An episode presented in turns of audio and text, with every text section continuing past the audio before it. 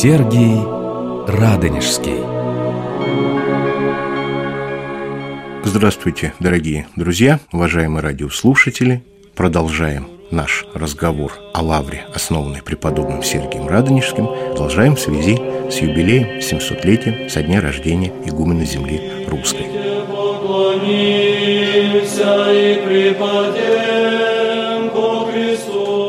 Лавра в XVI веке. Здесь, в XVI столетии, проживает один из самых выдающихся людей Древней Руси. Святой, просвещенный человек с необычной биографией, прямо скажем так. В 1551 году по ходатайству игумена Артемия к Троице из Тверского отроча монастыря переведен преподобный Максим Грек. Здесь он проведет последние годы своей богатой событиями жизни и скончается в 1556 году и будет погребен здесь, возле Духовского храма. Долгое время было непонятно, откуда он взялся, каково его происхождение. И вот незадолго до начала Великой Отечественной войны удалось выяснить, что преподобный Максим Грек никто иной, как Михаил Треволис, деятель итальянского возрождения, грек по происхождению, родившийся приблизительно в 1480 году в городе Арте, это территория современной Албании, учившийся в Италии, переезжая из одного центра просвещения другой, учился он древним языкам, философии, разделял идеи Возрождения, был близок с многими деятелями этой непростой эпохи, особенно был увлечен проповедями Джералама Савонарола. Вот я сейчас не сведу воды на землю. Смотрите, смотрите, вот уже небеса почернели. Солнце багрово, как запекшаяся кровь. Бегите. Будет дождь из огня и серы. Будет град из раскаленных камней и целых утесов. О, Италия, придут казни за казнями. Казнь войны за голодом. Казнь чумы за войной. Казнь здесь и там, всюду казни. У вас не хватит живых, чтобы хоронить мертвых. О, Флоренция. О, Рим. О, Италия. Прошло время песен и праздников. Вы больны. Даже до смерти. Господь, ты свидетель, что я хотел поддерживать моим словом эту развалину. Но не могу больше. Нет моих сил. Мне осталось только плакать и зайти слезами.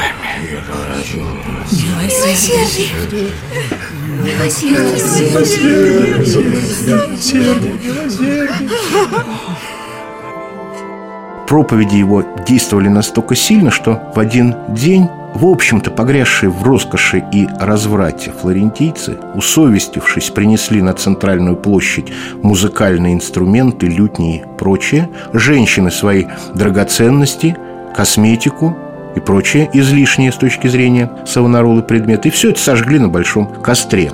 Проповеди эти шли в разрез с таким вот эпикурейско-языческим, а с точки зрения христианской греховным восприятием возрожденческих идей, всего этого жизнелюбия, плотелюбия. И вот Савонарола гремел своими проповедями во Флоренции, куда перебрался и Михаил Треволис, перебрался в монастырь Сан-Марко, который возглавлял неистовый проповедник Савонарола обличал папу Александра VI Борджи, одного из самых нечестивых и развратных пап, и за это поплатился. 23 мая 1498 года он был повешен, а тело его было затем сожжено.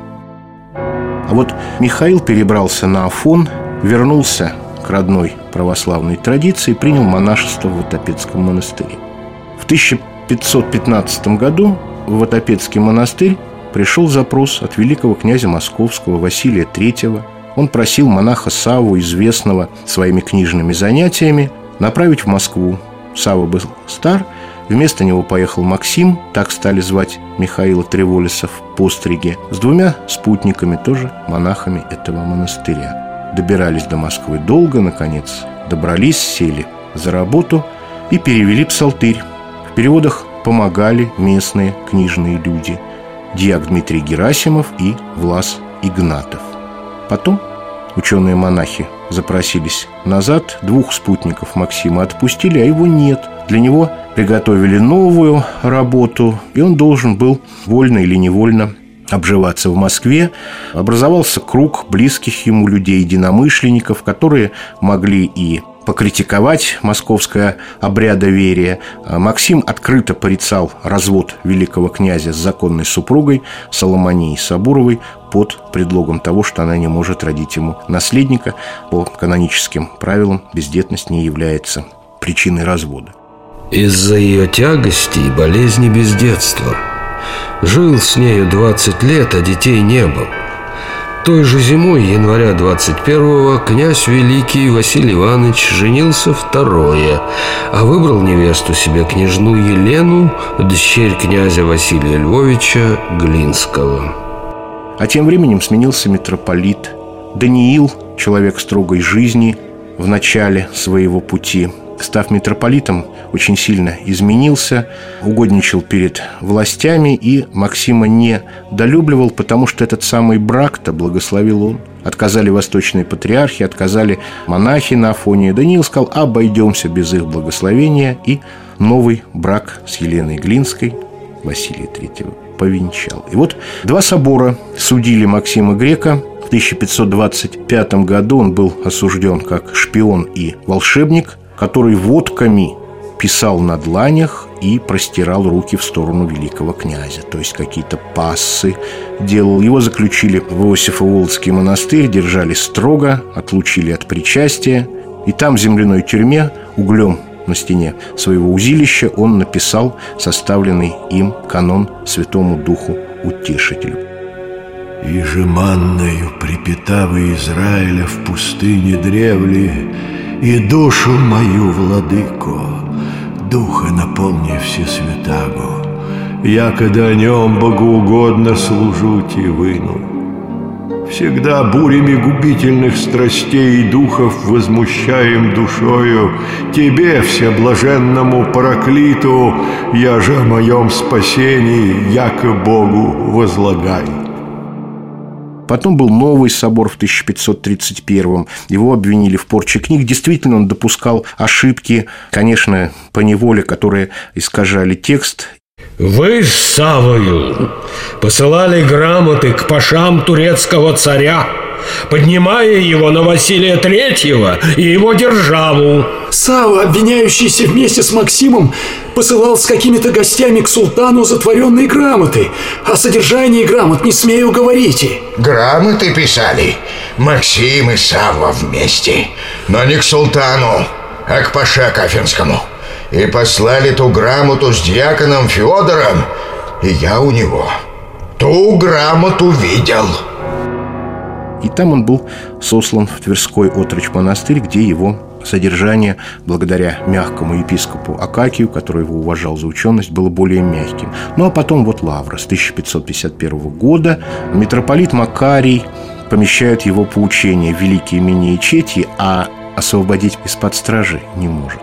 Митрополит не может отменить всецело решение своего предшественника, потому что предшественник Даниил лишился митрополии и содержался тоже в монастыре, был смещен со своего престола. Вот так и жил преподобный Максим Грек, не оставляя своих книжных занятий. Вообще его перу принадлежит около 365 текстов. Знаменательно, что он умер в день своих именин, в день своего небесного покровителя в монашестве, преподобного Максима, исповедника, был похоронен у северо-западной стены Духовского храма, прославлен в 1988 году, хотя в Лавре его всегда почитали. И были его иконы. Общерусское прославление состоялось уже в год тысячелетия крещения Руси. 3 июня 1996 года были обретены его мощи, которые покоятся в Успенском соборе Троицы Сергиевой Лавры. На сегодня все. Всего вам доброго. С вами был Алексей Светозарский. Программа создана при финансовой поддержке Федерального агентства по печати и массовым коммуникациям.